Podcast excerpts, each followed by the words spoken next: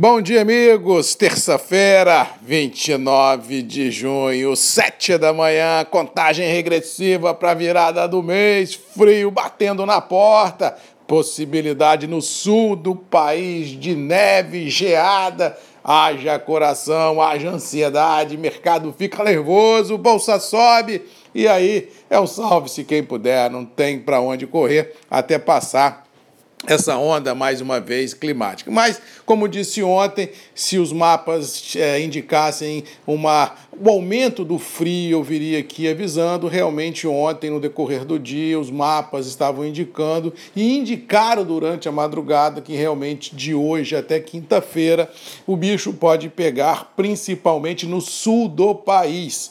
Paraná, Santa Catarina, Rio Grande do Sul, talvez sul de São Paulo, mas assim, no coração do café do Brasil, que é Minas Gerais, não há essa previsão ainda ah, de frio extremo, geada, neve ou algo parecido. Mas no sul do país, fazendo limite também em São Paulo e no sul do Mato Grosso do Sul, realmente existe chance de bastante dor de cabeça em lavouras, em toda a região produtiva, aí não, não só café, mas também milho, soja soja, toda, todo o cultivo agrícola do sul do país pode ficar realmente é, numa situação nada confortável. Mas, de qualquer maneira, esse frio assusta, porque clima está na mão de Deus, a gente não sabe o que, que pode acontecer nas próximas 24, 48, 72 horas. E lembrando que o inverno começou há apenas uma semana, nós temos toda uma estação pela frente ainda, indicando que o mercado de clima chegou chegando e que realmente pode ainda deixar os níveis sob pressão. Agora, lembrando que mercado de clima é um, é um mercado volátil, da mesma maneira que ontem subiu 500 pontos,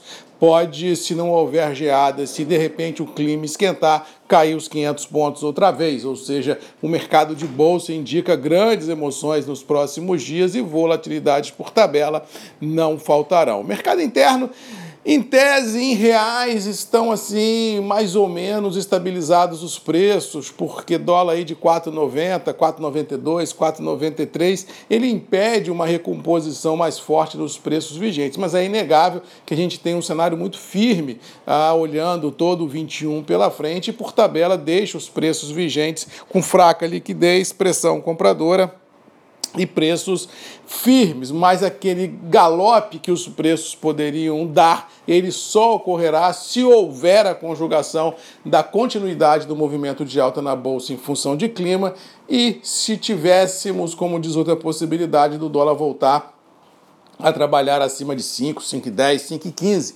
Aí sim a gente poderia validar uma ruptura do atual intervalo de preços em reais e, por tabela, os preços sendo majorados. Mas no curto espaço de tempo, o que temos é assim: bolsa para cima, ansiedade no limite, frio generalizado no sul e sul do sudeste, indicando aí grandes emoções nos radares. Mas no todo, a gente tem que acompanhar ainda o desenrolar disso para ver se confirma ou não, se haverá ou não é, dor de cabeça de fato e de direito em regiões produtoras de café café. Eu, particularmente, torço para que nenhum sinistro ocorra, porque cafeicultor já tem problema demais por enfrentar com preços, com safra, com custo, e tudo que a gente não precisa é ter irmãos cafeicultores sofrendo ainda mais com geada, com destruição de lavouras. Realmente eu não torço, sou muito honesto em dizer, não torço por esse cenário. Eu torço que o mercado suba pelas próprias pernas e não em cima da desgraça de algum irmão cafeicultor nesse Brasil imenso.